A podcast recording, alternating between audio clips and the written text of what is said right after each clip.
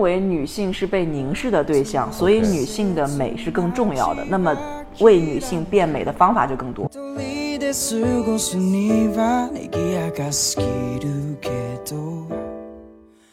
我个人的观点的话，我是比较推荐的是一种所谓的皮肤健康化吧，就是其实我们更多的是为了让追求让皮肤呈现出一种比较健康的状态。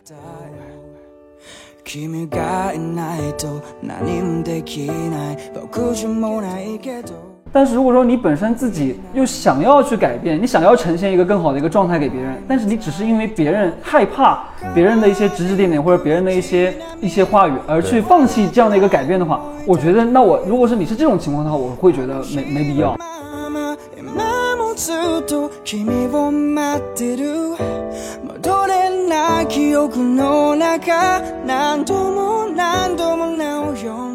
Hello，大家好，欢迎收听本期的节目，我是曹宁。前不久啊，这个频发的医疗美容的事故，让医美行业再次成为了风口浪尖的话题。那么我们今天的节目里呢，就请到了两位朋友，一位是大家的老朋友大宝，他现在是一名艺术行业的创业者；而另一位呢，就是叶小璐叶博，他是复旦大学华山医院的皮肤科博士，现在在从事医美行业的创业。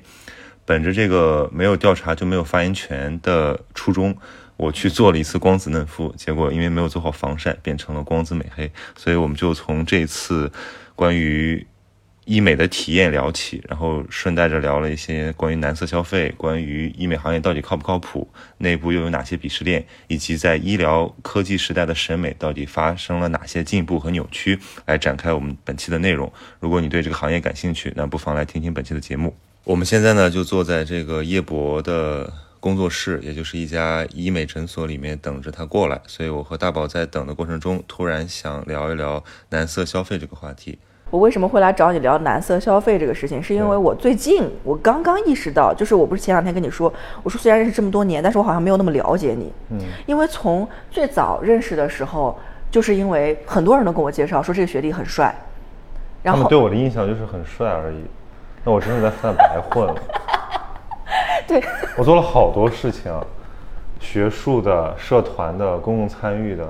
体育的、艺术的，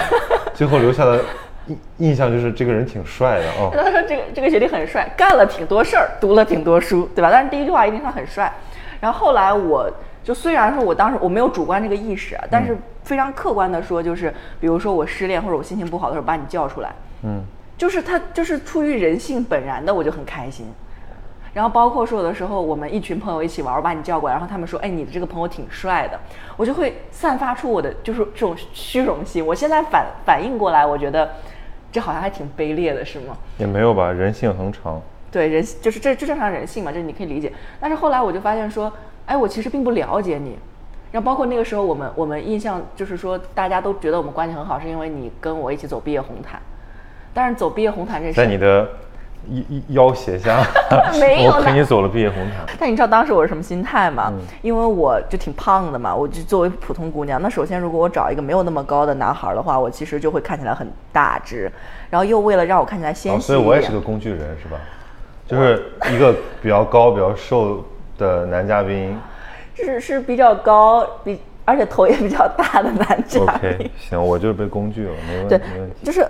就是后来我我我才就是当然那个时候我肯定是觉得我们关系好，所以我才这样。但是后来当我解构这件事情之后，我发现，哇哦，我竟然是一个如此卑劣的，只是为了嫖小曹的外观的这样一个人。我觉得其实我对这种什么圣上婚礼啊，比如说像毕业红毯啊，什么什么什么酒社交酒会啊，还有些舞会，就这种非常西式的社交。场合我是没什么理解的，嗯，就是我其实不太知道这个东西的意义在哪里，我只是觉得大家都参加，然后我我去热闹热闹。就有的女生会非常重视，比如说这个毕业红毯怎么开始流行呢？至少在在复旦，嗯，就是因为新闻学院嘛，因为新闻学院有个非常好的中庭，特别适合做做一个 T 台秀，对对。然后我才知道，原来每个女生，尤其是那种比较爱美的女生，她会。很期待这个，而且他会专门租专门的衣服，然后化几个小时的妆。我，然后我呢，对吧？我就是穿着穿着我实习的西装，蹬自行车过去走红毯。那套很帅啊，就无所谓。我记得那天我找你拍照，你还拿了一朵花，你还把那花给了我。那花是新闻学院配的。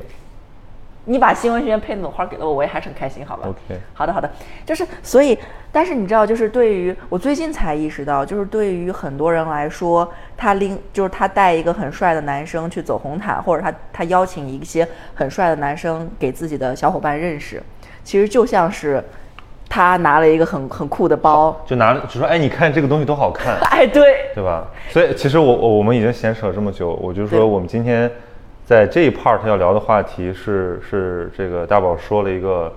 就是男色对凝视被凝视的男是那个对呃美色的色。对，其实我觉得这也不是什么特别新鲜的话题了，因为现在这个时代的审美都是这样。就是我那天还发了个微博，因为我那天突然觉得我自己穿，因为那天我们要去见投资人嘛，嗯，然后我不是说我觉得我穿的很不正式，然后穿、我就买了件衣服，就非常的那种呃小像一个中学生，嗯。是一件那个就是条纹的，然后看起来特别像一个荷包蛋，对然后我我就我就说不要紧吧，然后张真说不要紧，然后呃我然后我就突然想起来若干年前有奶油小生这个词，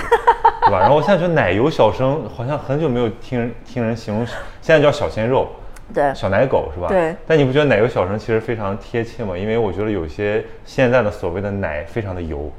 对，就是，所以我我我就是就是比如说，经常你在那个我要得罪人了，嗯在地铁里面看到那些给他们的爱豆打的那种广告，对那那个脸就是放大之后，我我就很害怕，连毛孔都没有，对我就觉得是这是一个纸片人嘛，就是这好像是拿那个天下苦拿爱砂纸豆滤镜搓久搓搓出来的，对所以我就，但是有的人觉得真的很好看，就我我你知道不会觉得那样的好看我我为什么想跟你聊这个话题？就是你说奶油这个事情，我就印象非常深刻的一个点是，我当时意识到了很多人是出于你的颜值粉你之后，你记不记得我问过你一个问题？我说曹妮，你什么时候意识到自己好看的？然后你说高中，我说那就没事儿了，因为我特别害怕你意识到自己就是可以靠颜值吸粉这件事情之后，你就会变油。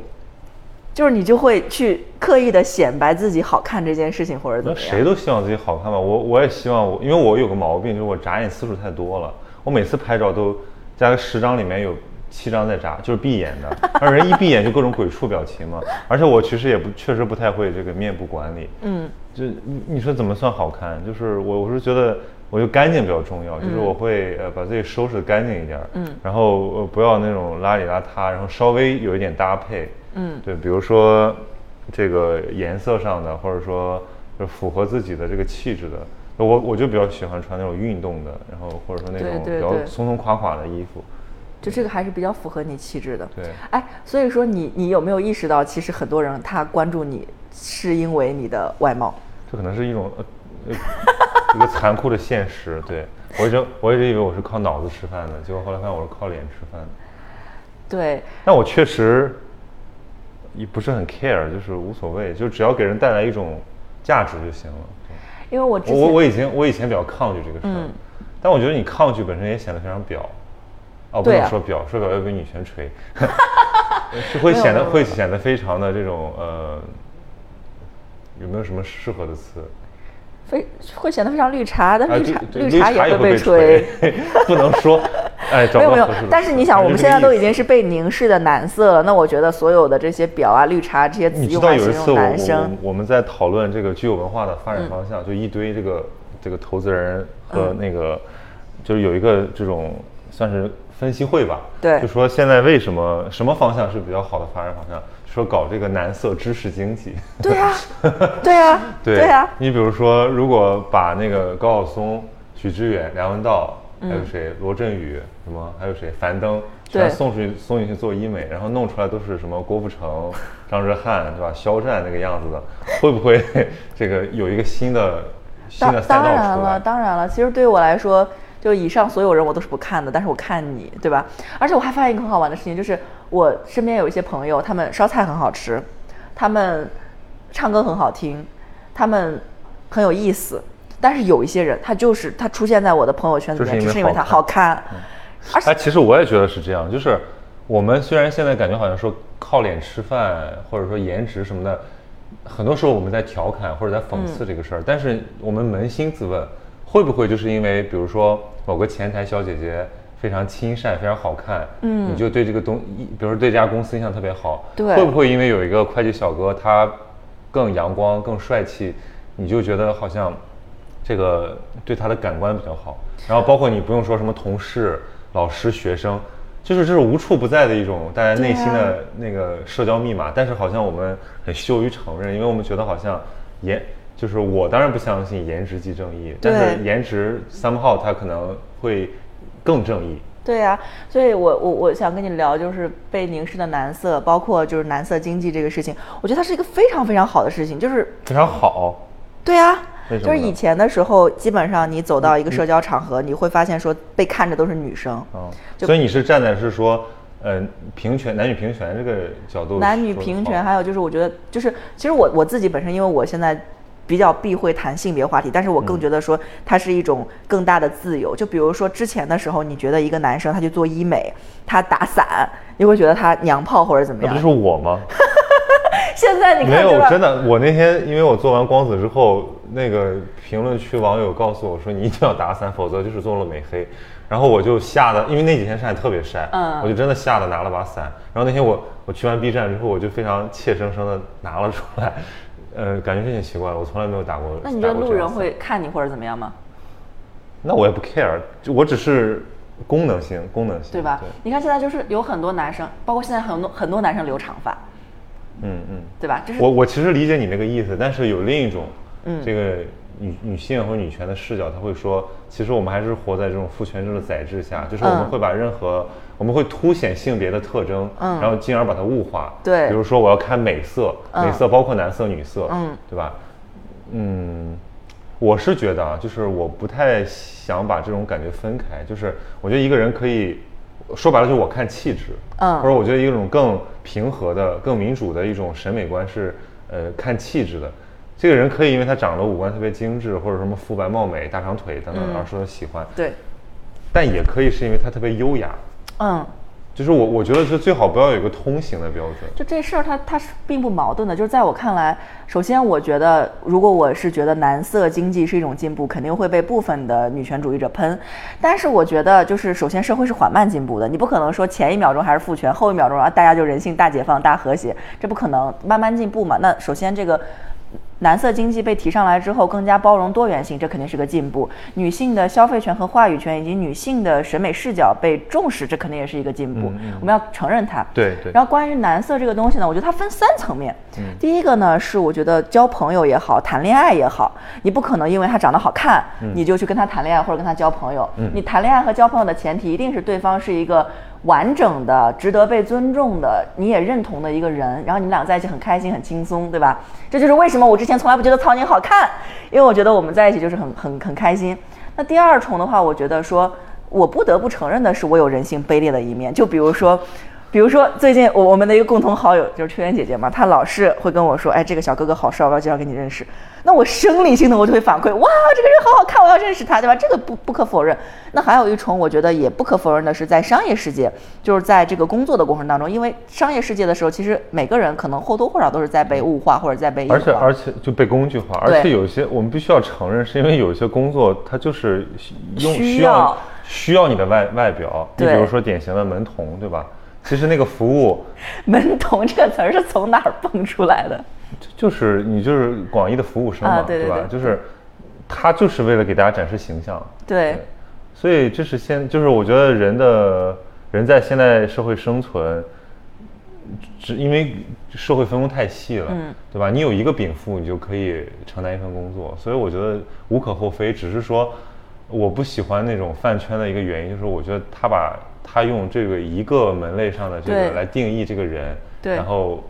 成为喜欢他的理由，我觉得这个非常微弱，对吧？其实人是一个非常复杂的东西，所以如果你发现一个帅哥，一个小鲜肉，嗯，一个 idol，他 idol 的那个心地特别善良，居然可以上热搜，就是就是就是说会成为一个加分项，我就觉得这有点搞笑，这个事儿是这样的，因为对于很多的粉丝来说，你不要觉得粉丝口口声声说我爱哥哥，他就真的爱。对于粉丝来说挑说，剔其实是。其实哥哥这个形象并不是我刚才不是说三种，一种是人格型的那种认同，第二种是生理性的那种认同，第三种是商业性的认同。其实对于粉丝对 idol 的认同，他以为是第一种，其实是第二、第三种。对于粉丝来说，其实很多粉丝你知道他什么心态吗？尤其是像我们这种就是相对来说比较偏成熟的女性去粉这个 idol，我们心态是，他只要一直好看，我就很开心，我看到他我开心就够了。但是很多年轻的小姑娘，因为她没办法把后两种从第一种当中区分开来，她就会觉得哦，这个人长得好看，他人品也好，他怎么样？但其实我们这种成熟的，就是不是 哎，我们你说到这个时候，把是把双肩往沙发上一靠，然后撩了一下头发，这个实在是，哎，我最近其实想非常想聊一个话题，但是我还没有很审慎的去思考，就是聊这个女性的油腻，或者说就是成熟女性的油腻。你想说我油腻，呃你就不不不是不是，但这是一个非常死亡的话题，就是因为嗯我最近见了好多这个人嘛，我是觉得其实有的时候，就是女人也有谱写性的，对吧？它也会让你觉得非常油，因为油是一种感受嘛，对吧？嗯，我觉得油有两种，一种呢是就是比如说我之前的时候不知道自己口才好，那时候呢我就很真诚的表达，后来很多人说哎你口才真好，然后我就开始用技术的表达，就是我觉得一个是意识到自己优势之后，用一种虚伪的带有技巧性的方式去展现自己，这个是一种，就比如说你没有意识到自己帅的时候，所以所以你这是你对油的定义。第二种定义是，他本没有这个能力，但他为了讨好和迎合某一部分人，而使自己转向这个东西，这两种是不一样的。所以你觉得后哪哪一种更是后种后者更油是吗？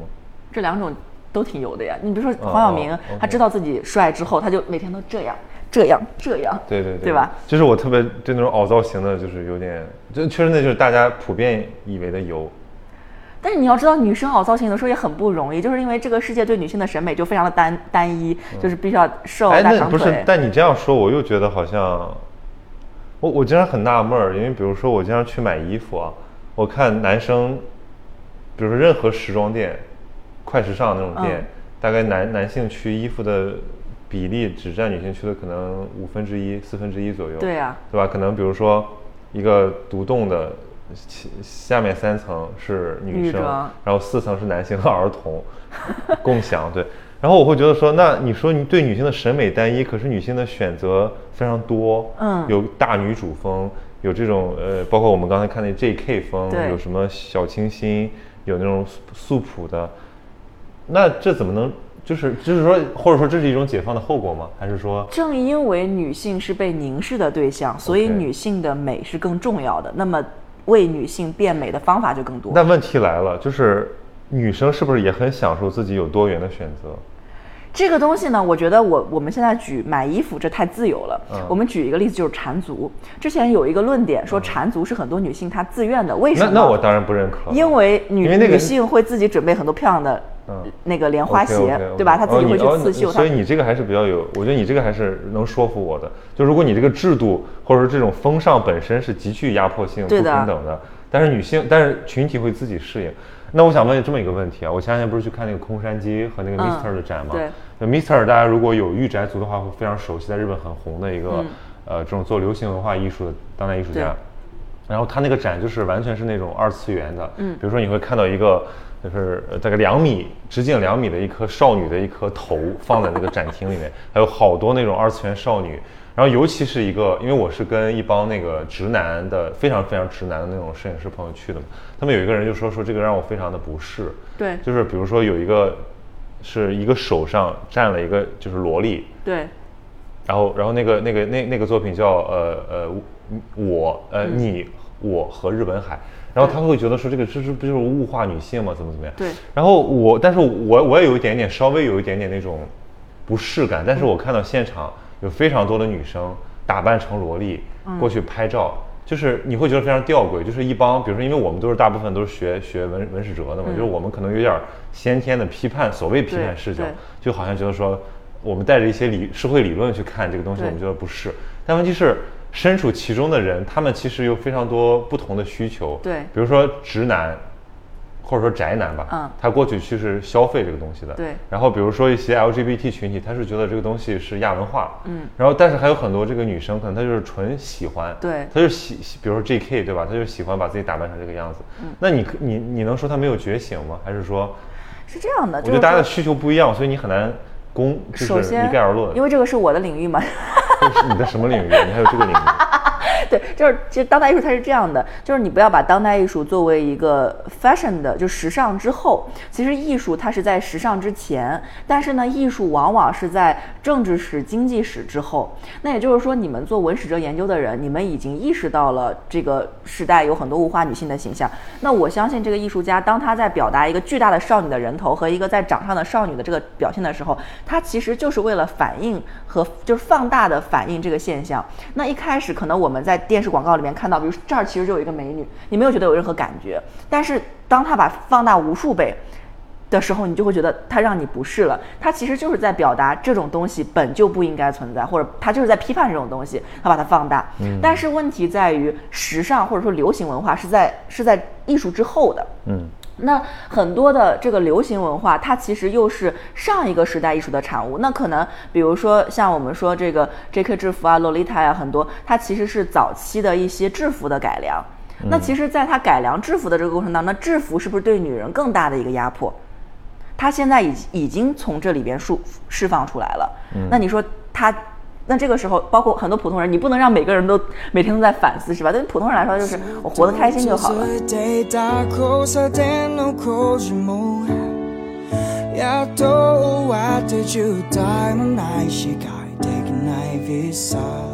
好的，现在叶博终于姗姗来迟加入了我们的讨论。我的这个专业级嘉宾啊，对吧？我应该给你想用什么昵称出现？比如说叶博士，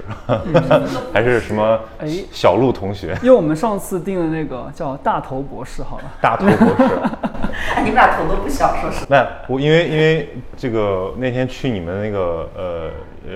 应该叫什么诊所啊？对。然后他他们说你是叶博介绍来，然后我反应了一下，谁是叶博？对，突然发现对你确实是你确实是叶博，对，就这个呃小鹿。对，学长，或我因为我我以前以前都叫他学长，就是我们的那个来自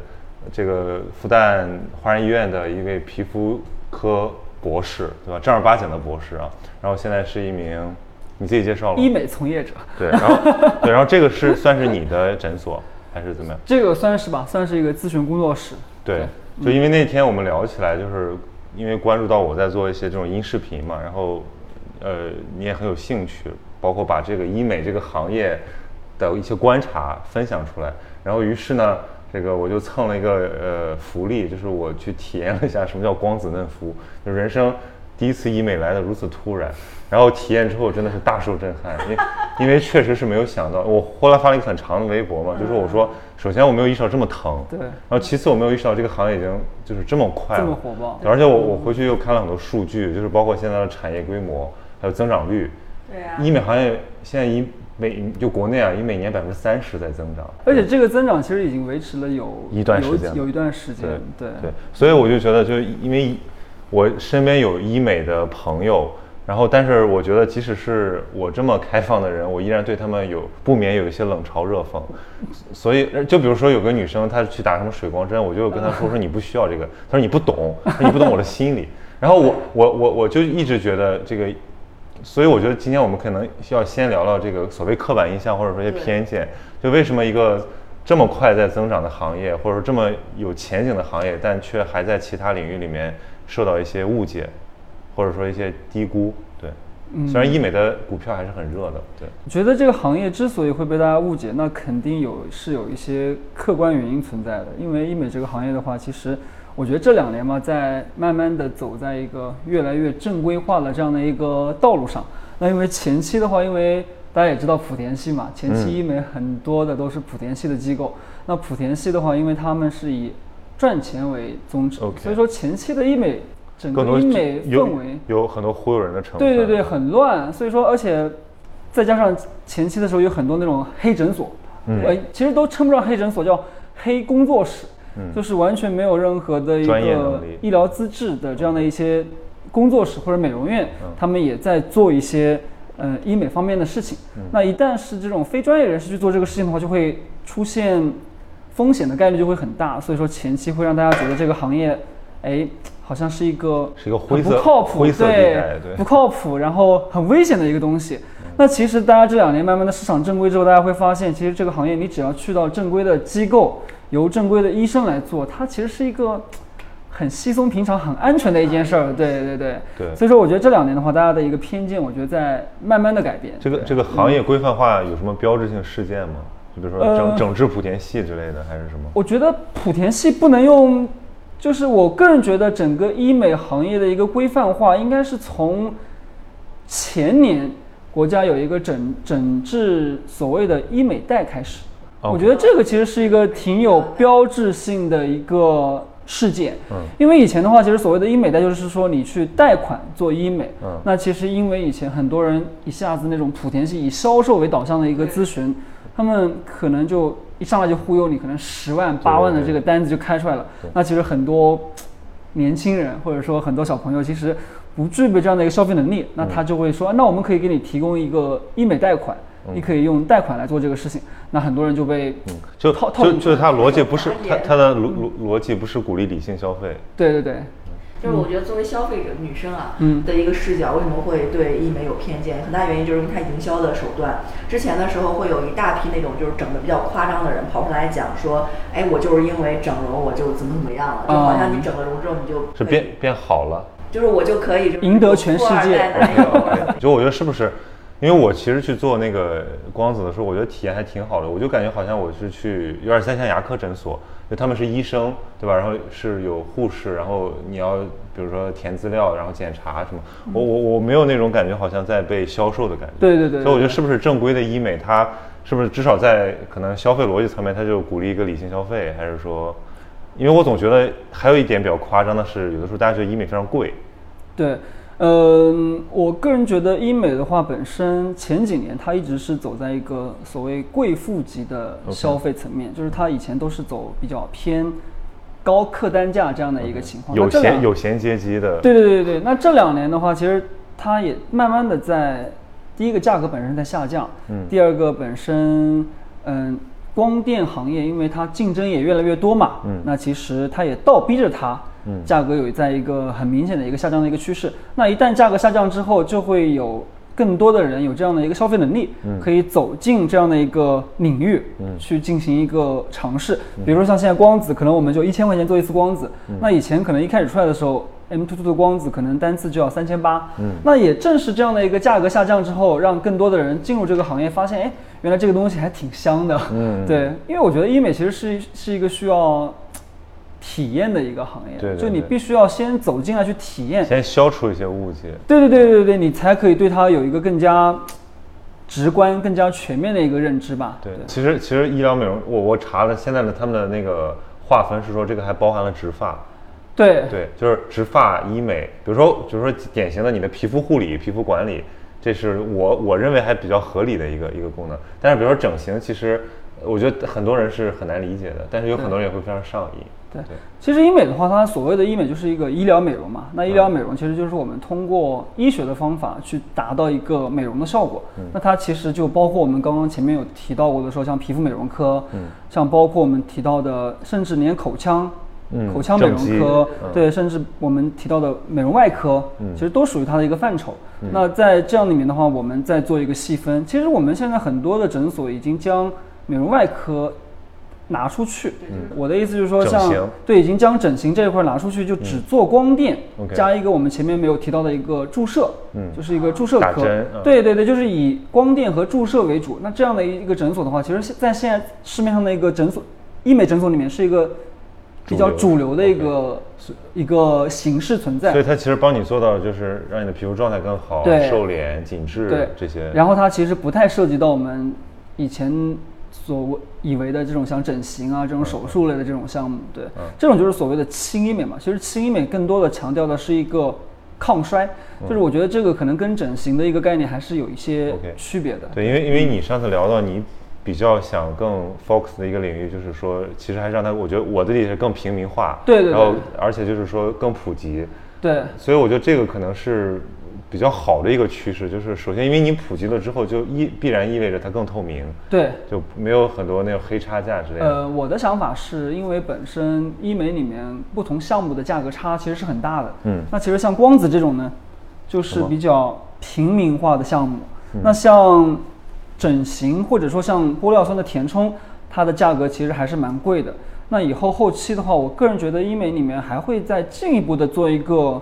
细分化吧，嗯就是可能会出现一些嗯纯光电的一些机构，或者说一些之类的这样的一种，让整个进入的门槛可能会更低一点，我会觉得对。那这还是比较好的，就是至少从一个理性消费逻辑上，我觉得这是一个正规行业。但他刚才大宝讲的一个问题，我觉得也也是 make sense 的，就是你刚才说的一个是审美偏好的问题。就比如说整形有一个很大的 bug，就是说制造需求。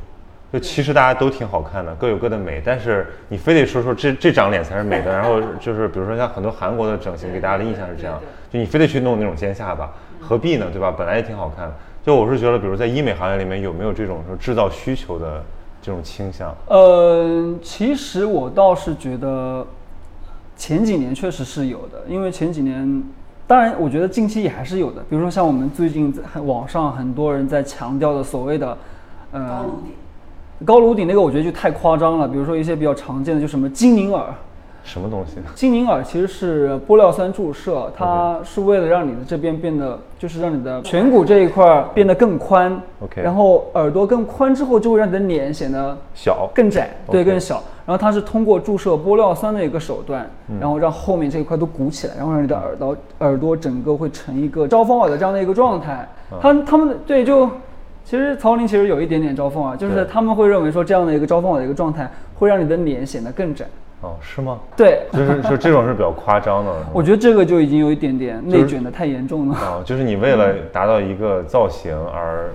包括现在有一个就是那种饭圈的那种审美，其实这跟你皮肤管理很有很有关系。就是现可能我们日常觉得哎有一点皱或者有一点就是小疤什么啊很正常，但是因为饭圈这种审美，就是它真的会把人磨皮磨到完全没有毛孔，然后真的会有人跑去跟医生说，我可不可以变成这种？但那个那个不是滤镜造成的吗？人的皮肤哪能真那样呢？对啊，就是现在会有很多这种，因为我的审美是这个样子，我就想要把自己变成这个样子嘛。我个人的观点的话，我是比较推荐的是一种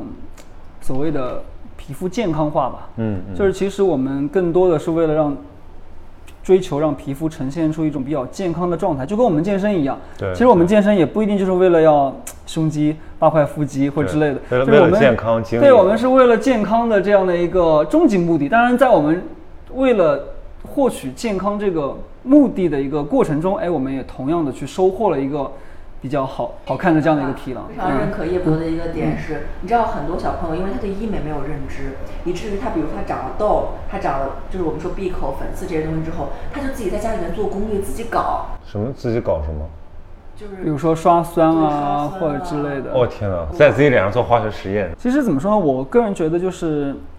如果只是一些低浓度的酸的话，其实在家里面也也也是 OK 的。但是这个肯定是还是要在医生的一个指导下去帮你去制定出一个相应的一个方案。那如果说有一些超出像处方药的一个使用的话，肯定就不建议你在家里面自己去捣鼓了，那还是挺恐怖的，很容易烂脸，我觉得。嗯，我还买过十全大补，我们不是给我用的，给我妈的，就是我觉得还行啊。哦，面膜不可能淡斑的，我觉得。有没有有没有这种经典的，就是什么护肤界的那种典型的 trick，就是让大家让大家呃我觉得有一段时间在妈妈辈儿里面，其实很流行那种所谓的谁谁谁自制的什么祛斑药膏，那个我不知道大家有没有听说过。嗯然后就是也没有也没有品牌，然后就是一些可能一个像自制的小盒子里面装了一些药膏，然后那种就是说可能可以祛斑，那种里面我个人觉得不说百分之百吧，至少百分之九十八里面都是有添加激素的。哦，，对，就是这种添加激素会对皮肤造成一个什么样的？添加激素会短期之内达到一个抑抑制你的一个皮肤炎症，然后也嗯可能抑制你的一些色素这样的一个效果。但是长期使用的话，你的皮肤整个就会变得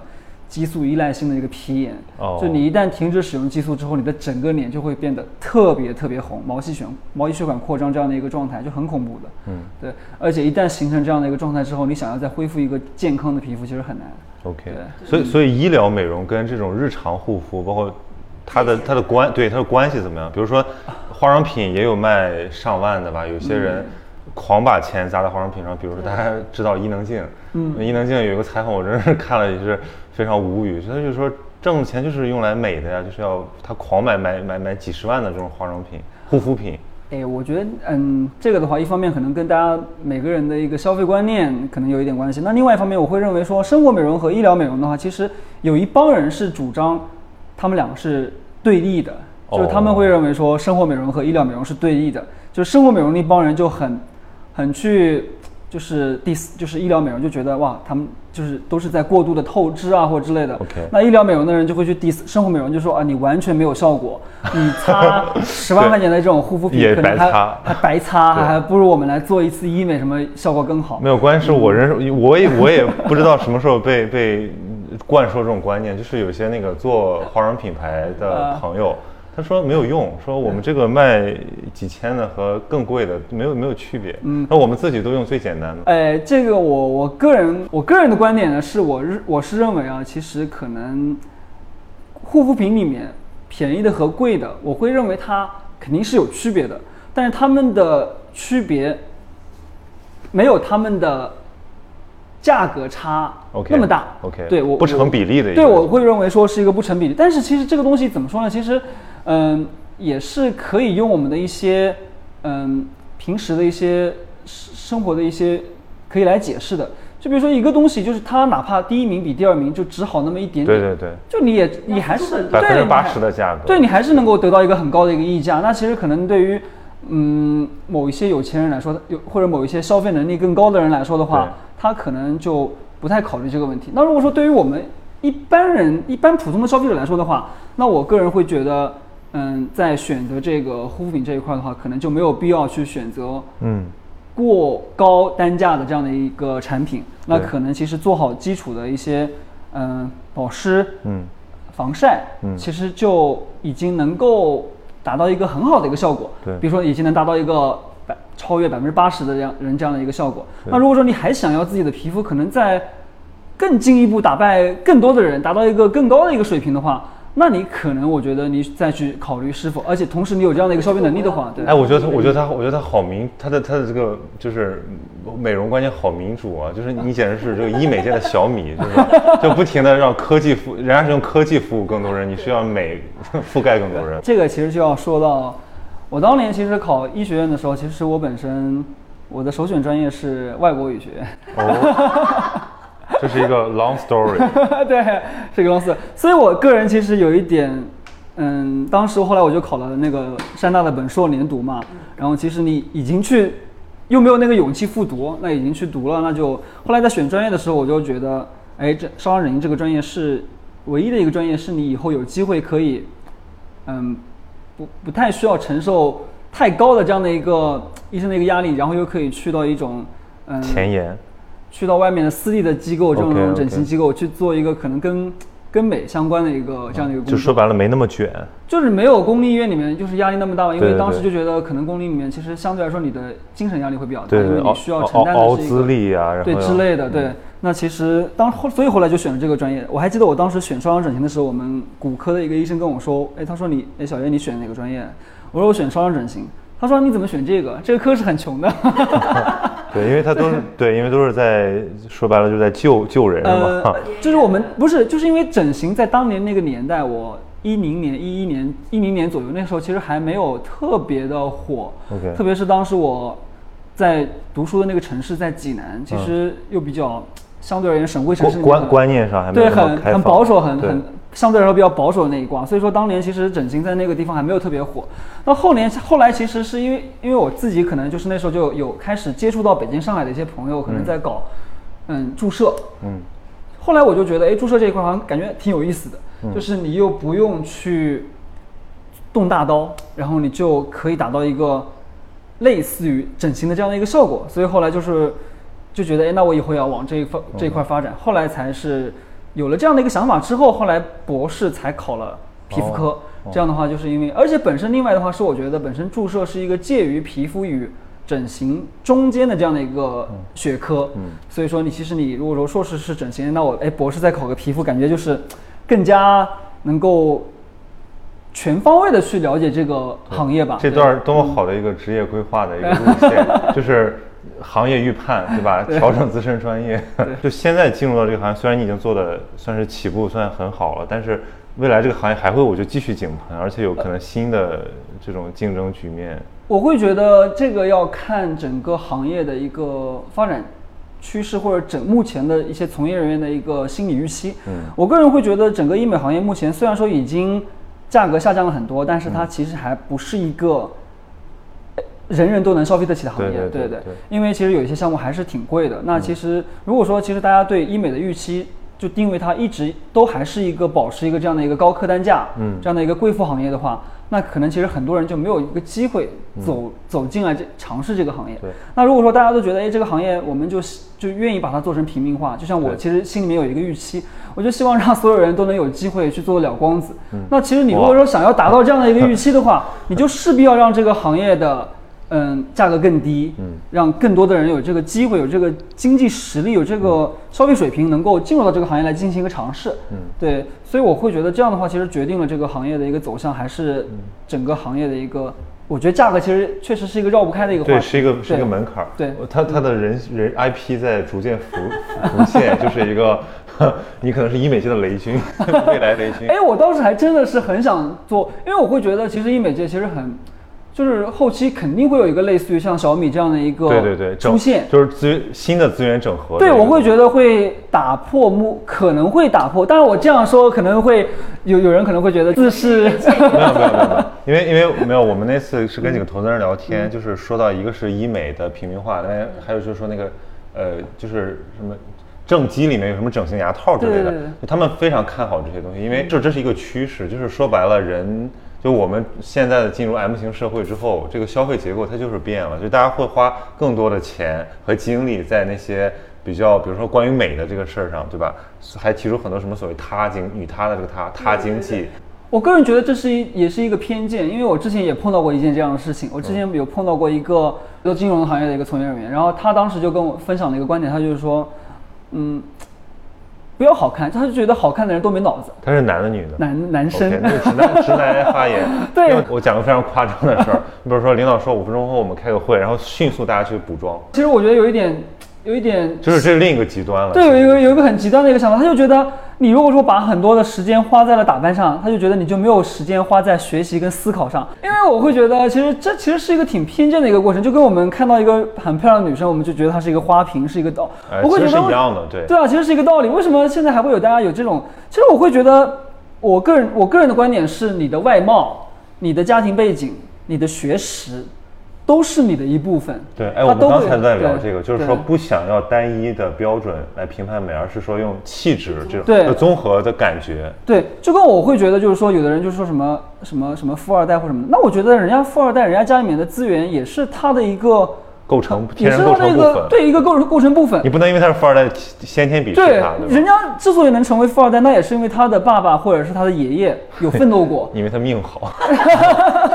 哎，对，但是你也不能因此就形成那种就是一个刻板印象，就觉得所有的富二代都是那样。对，其实我们想要的就是这种一种这样，就是不要去对某一个事情有一个固定的这样的一种很很很古板式的这样的一个，其。实说白了就是，我觉得包括我们三个，包括很多我们的听众，其实大家都是说白了就是受受惠于这个消费主义。对就正是因为受惠于啊，正是因为你这个有了平，比如有中国制造，对吧？有了这个更低的单价，你才能享受到很多东西。消费主义就是制造更多，制造需求嘛。就如果我们比如按经济主义吧。对商品或者商品化时代吧，就是你理解吗？嗯就比如说按上一辈，那个时候你那个美是被规定的，比如说妇女能顶半边天，典型的嘛，就是什么是美是由一些人决定的，然后大部分人来接受。但现在其实商品时代给了我们很多个体定义美的权利，有很多亚文化的类型，对吧？有很多就是你比如说你贵妇认为那是一种美，那亚逼觉得你那个 low 爆了，我这才是美。那这不也挺好的吗？就是我觉得还是一种，这里面有巨大的一种自由平等精神在。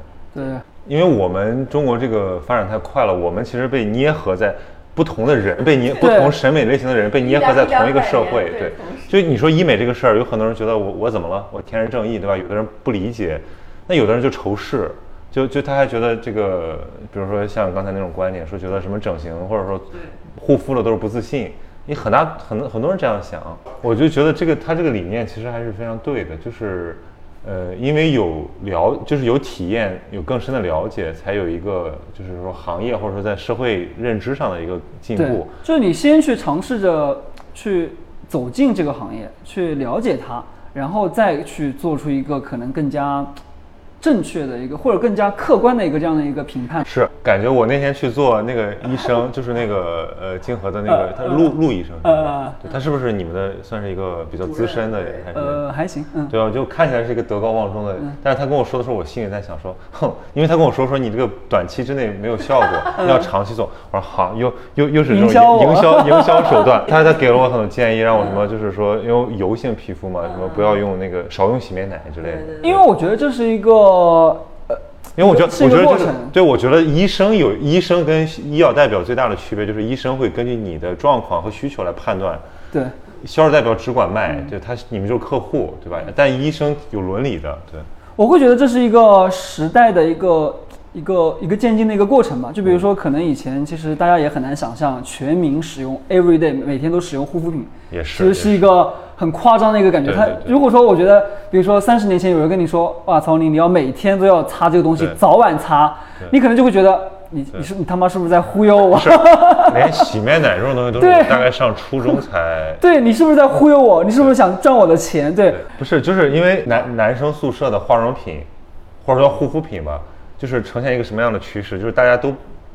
就大部分男生都没有这个概念，一开始，然后后来就。不管是直男还是什么，就越来越精致，对吧？然后经常你会看见说，对吧？它有各种各样的护肤品，因为我现在护肤品就三件左右吧，就是一个洗的，然后一个水，一个水，然后一个擦的，对，因为我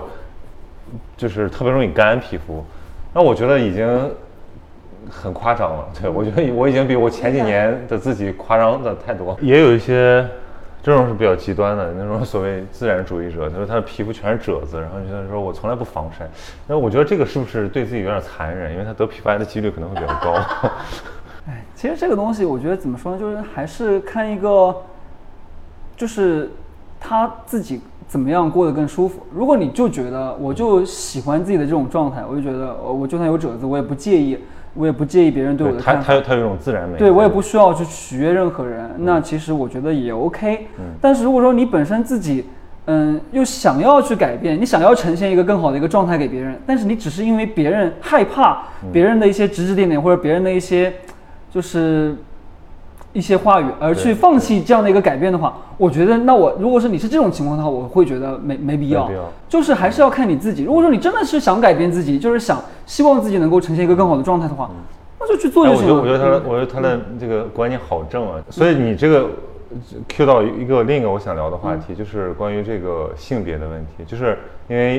比如说男生做医美，这也是一个很有趣的点。包括那天我也问那个医生，我说这个。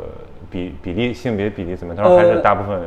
男生多一点。做医美的话，其实因为我们前面也提到过，说如果说是这种整形类的医美，你一做做了之后就让人让人能让别人就一眼就能看出来这种的话，那我觉得男生其实确实还是会稍微吃亏一点，因为可能会会比较介意。但是其实现在为什么为什么会吃亏啊？嗯，不是吃亏啊，就是说可能有一些男生确实还是会介意，就是可能他会介意这个项目，他被别人看出来自己在医美。对对对对，你有没有做医美？比如说你他们很多人一些人做水光，就是那种能看出针孔的，OK，他可能就会觉得，哎，那就可能这两天我就不要出门或之类的，OK。但其实现在很多医美项目，其实你做完了就像光子，你做完了完全看不出来。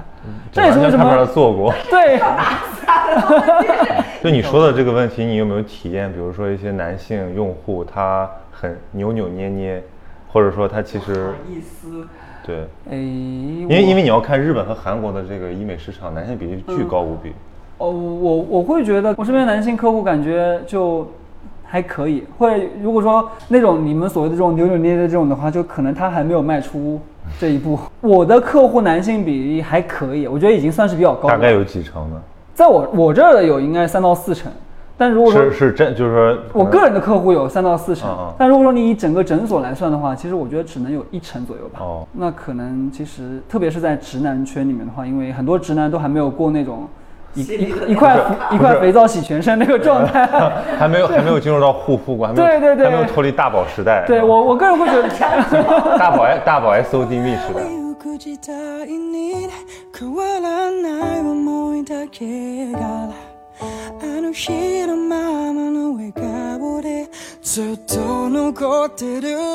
就有一次在潜潜水，我在浮潜，然后我我根本没有防我我我长那么大我没有防晒概很念。勇敢。哇，这这不是有一对那个欧美的夫妇，他看我穿了一个那种就是普通的那个啊，我就穿了一个游泳短裤，哎他们穿着那种防晒衣，嗯我们去潜水，他就说我勇敢，哎，我说他为什么什么意思呢？然后当天晚上我就知道了，因为我当天晚上就很夸张就是夸张到就是我疼的睡不着觉。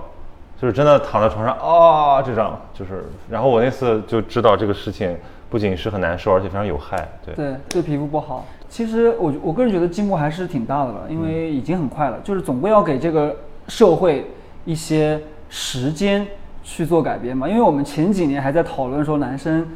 呃，要不要擦护肤品，或者说一些之类的，还在讨论这样的一种，我们一下就已经进阶到了。男生 要不要打做水光针 对，要不要打水光针？其实我真的觉得这是一个很很大的一个进步了。这个这个这个媒介的示范效应还是非常显著的。其实你看这几年这种，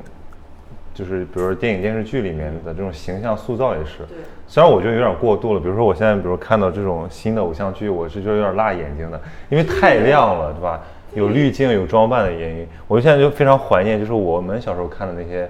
还比较朴素的，然后那时候好看是真挺好看。包括我昨天晚上看了一段那个《东京爱情故事》，那都是三十多年前的审美对啊。哎，我突然觉得说，哇，里面的女生真好看，就是她用一些，就是你还能看到自然肤色的。说到这个，我就要跟大家分享一下我，就是青少年时期的男神，就是 就是蓝色生死恋里袁冰啊，就以前哇靠多帅啊你看，就是就是当你一种审美风潮已经开始过渡到让大部分人都不适应的时候，这种带点土的、带点朴素的，反而成了一种更高级的质感、高级感。为什么会有这些，比如对整形、对美容的偏见？你说到底，其实从观念上，从观念的角度来上，就是说，以是不是自然的才是好的？就是比如说，有的人觉得说，我吃饮食也是这样，有人觉得说无添加这个才是最好的，但营养科学这个流派说我们不，我们的科学告诉你们，我们要经过人工的结合。对其实对于美这件事儿也是这样，有的人觉得我生下来什么都不动，素颜是最好的。那有人觉得说我要完全用技术把我变成另一个样子，变成大家符合的。那折中的可能是说觉得你可以优化一下，比如说叶博的这个观念。所以我觉得其实说到底是，就是对于自然这个天然而然这个事儿是不是那么执迷而造成的这些观念的差异。我觉得是对于，但是但是我想说，这种观念其实是不自知的。我觉得是对于多元化的包容度。就比如说，有的人他执着于自然，那也很好。你晒得浑身疼，你还是要自然，的我尊重你。但是你不能跑去跟别人说，哎，你看你这个人，呃，不能有强迫，对对对对所以说，我觉得审美是一个极其主观的事情，就是说一个没有不可能有通约标准的事儿是吵不明白的。你说谁谁好看？你说比如说鄙视按照鄙视链的那种吵法，那是没法有结果的。那所以最后就是口水仗，是吧？对的，对，嗯，所以我我觉得还有一个底线，就是它要是基于，就我个人觉得的底线，就是它要是健康的，是舒适的。就比如说你是一个自然主义者，但是你真的晒伤了很疼，那你也可以去涂点护肤品。那比如说你是一个要就是说希望自己变得很美的人，但是你说，那比如现在有一些很很危，就是有有一些手术它比较安全，我觉得我已经可以尊重它了，比如说隆鼻呀、就是割双眼皮啊。但有一些比如说像就是全身抽脂，我很想做这个项目，但是因为不安全，对吧？就是你跟。相对而言风险比较高吧，也不能说不安全，就是就就是对对对，端水大师也哎，对，这是 严谨。这是另一个问题，因为你这个要在这个天然的基础之上有一些人工的改造，但只要有人参与了，它就有风险。对所以其实这也是被诟病或者说被质疑的一个点。对的。就是说，当然你什么都不动，你什么尝试也不不做，它就是安全的。对，对，因为这个东西其实涉主要是涉及到一个局麻跟全麻的一个问题。哦那如果说一个任何手手术它是可以局麻的，那它的安全性一定是高的。嗯比如说现在隆鼻都可以局麻做了，那双眼皮你就可以局部麻醉，你就不涉及到全身麻醉。而一旦涉及到全身麻醉，那它的风险性就会成一个就是高很多。所以说，其实这是我们的这么说的一个原因。所所所所以热玛吉是要打局麻的吗？当然不用啊，哦 热玛吉不用不不需要麻醉好吗？热玛吉是表麻，表麻是表就是只是表面我我觉得我已经告别医美了，因为这个光子嫩肤就疼的我已经心破心破碎了。我躺在那儿我就，然后我就牢牢攥着那个珠，然后过了就结束了。那个小姐姐说：“哇，你要把我们的珠撕碎。有这么疼吗？”不是，可能我脸上毛多，对我觉得有可能不是，关键是我确实对那种我对那种就是我我就感觉我是一只蚊子，然后那咬了就会很疼。有一个电蚊拍在我脸上抽巴掌，大兜 大逼兜子，你知道吗？形象，不是，这我，而且我是对我，其实我觉得那个疼我还可以忍受，但我对那个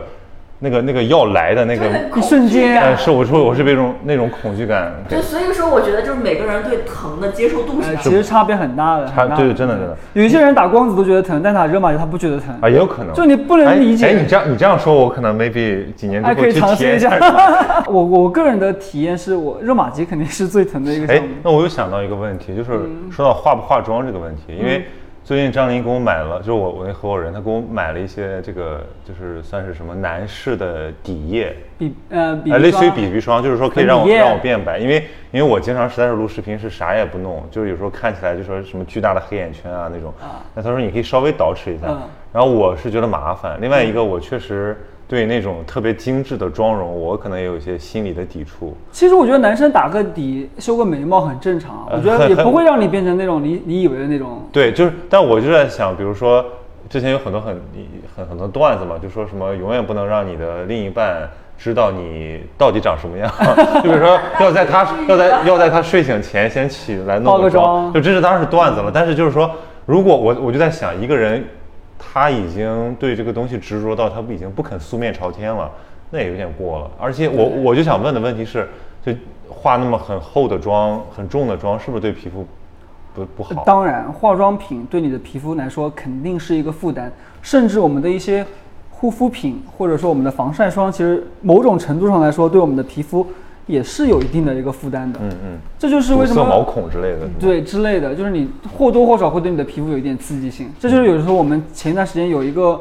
嗯选择，其实很热的，就是比如说你在室内，你到底要不要涂防晒这个问题。哎，我对这个问题也也很纳闷，因为我觉得，那如果室内都要涂防晒，那这个防晒霜不就成了水吗？就是成了必备的东西。对那我觉得其实这一点来说，就是有正反两方嘛。正方所持的观点就是说，你在室内，你同样是有紫外线的，嗯你就需要涂防晒。嗯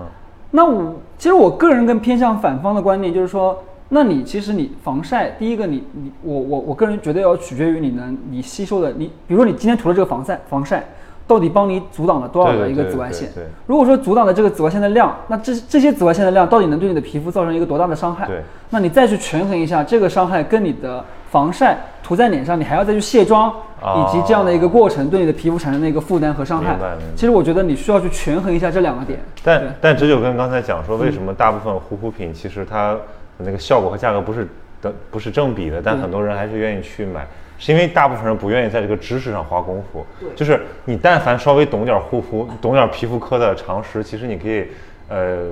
就是破解很多这种营销骗局，对对对或者说营销迷局吧，对的营销骗。对，我觉得这个很觉对啊。得你说的很有道理。所以我觉得我们三个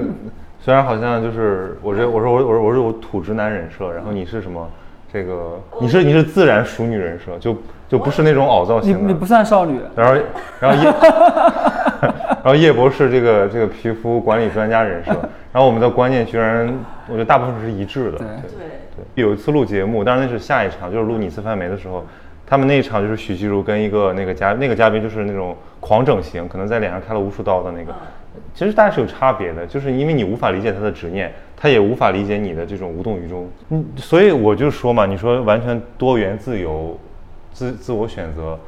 那就会造成就是我也尊重他，我觉得他开那么多刀也 OK，就是我想知道他为什么会。但他风险变大呀，就是我我是觉得没有必要。就是你觉得一个人，比如说你可以有一些小癖好，你可以有一些小众爱好，但你把你所有钱或者你把你所有的那个资源、时间全放在小众的上，你觉得那你还要不要生活了？我的嗯，我觉得大宝其实刚刚叫我为端水大师，其实我感觉我这个人的性格就是一个比较比较 peace 的性格，就是我会觉得哎，呃，会很愿意去，会比较愿意去接受大家的一些可能就是多多元化的一些想法吧。就是我我我就觉得就是其实呃你你要不要要不要去做医美，其实我我会比较尊尊重他的这样的一个想法，因为其实这就跟希望别人可能希望一些所谓的土直男能够尊重我们这种可能稍微精致男，稍微精致一点点的这种男生，其实是，你好哎，你好卑微啊！就是我我是觉得就是说，哎，其实就是也是希望大家其实这个社会其实本来就是就是因为因为有有的时候你活在这个社会上，你有的时候难免会难免会去被别人影响，或者甚至别人可能你可能会觉得，就就我就像我最近又有一个很大的一个感触，就是说我可能觉得。哎，我我我还没结婚，可能这么大年纪还没，也不叫这么大年纪啊，就是可能到了一定的年年纪，所谓的年纪还没有结婚，其实我觉得我无所谓啊。但是有的时候你会觉得，那大部分人其实你可以不在乎，但是你其实有的时候你回避不了一个就是你的一个原生家庭，你的父母。对。那那些那些人可能影响不了你，他就就会去影响你的父母，嗯，然后你的父母就会过来影响你。焦虑传递。就最终还是会影响到你，你懂我的意思吗？对，就是你你真的是。做不到那种那么洒脱，完全不 care 这种，所以说有的时候我们在这个社会上还是会或多或少会被社会上一些人的这样的一种观念或者是言语去去影响或者或者伤害或之类的，所以我所以就因为我自己有意识到这一点，所以我有的时候就是会觉得就是可能就是尽量的吧，而且我们也其实也很难完全做到不伤害别人，因为我们也有的时候或多或少也会去。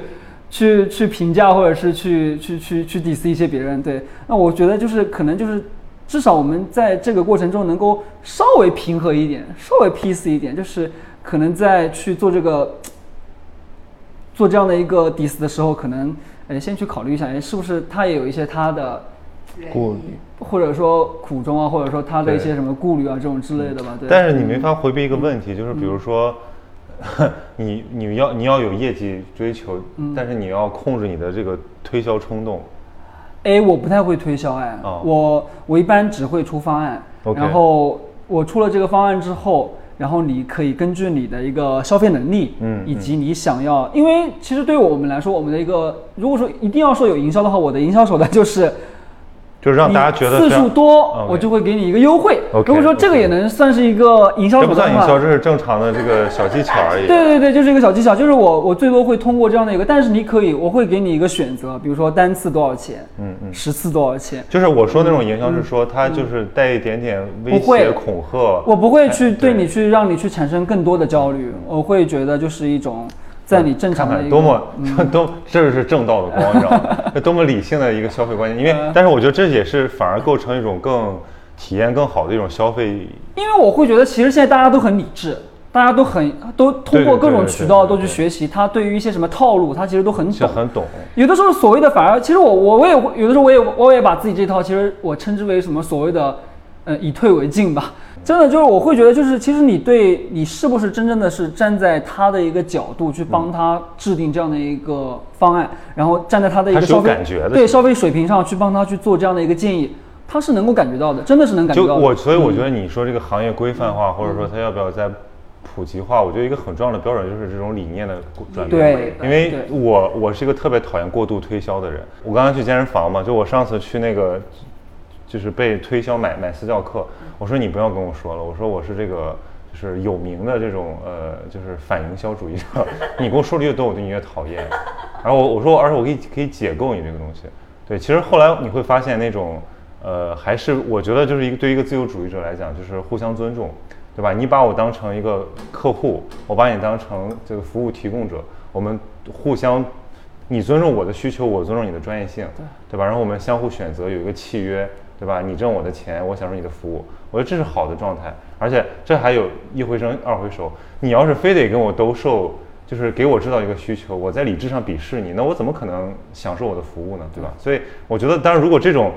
其实这样的人是越来越多了。就是为什么说高级高什么是一个销销售品牌，或者说一个店的高级感，就是好像你不叫他，他不出来，对吧？就是就是你，比如其实你看，你看那些奢侈品的那些那些门店，就是。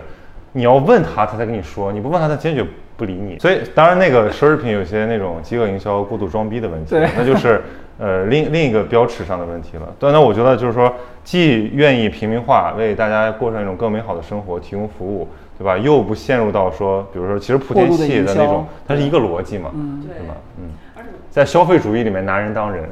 一个一个很很很严肃的。或者你可以这样理解，就是我们其实不一定是一个，我们其实只是一个合作的一个关系。对对。我们在这个合作的一个过程中，双方都取到取得了各自的一个利益。对。但是因为我有的时候我会害怕，我去压迫了你，我帮你去促成你做这个决定，万一。效果不够好，你会反过来怪我，那反反而会影响到我。就可能我不熟的人，我反而可能还有可能稍微那个。那其实有的时候反而熟人，可能就反而不太想去这样。对，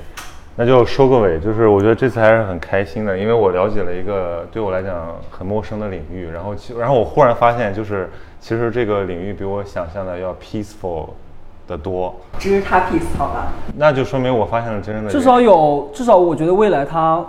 会有更多的像我这样这么 peace 的人对对出现，从业者出现。对，首首先相信你的专业性，其次就是说价值观的吻合，因为我们这个这个节目是找人间清流嘛，你就是行业清流。这个如果大家想了解更多关于这个医美的知识，或者对叶博本身他的这些这个专业知识感兴趣，然后你会在这个节目的 show notes 里面找到他的联系方式，就是说你的。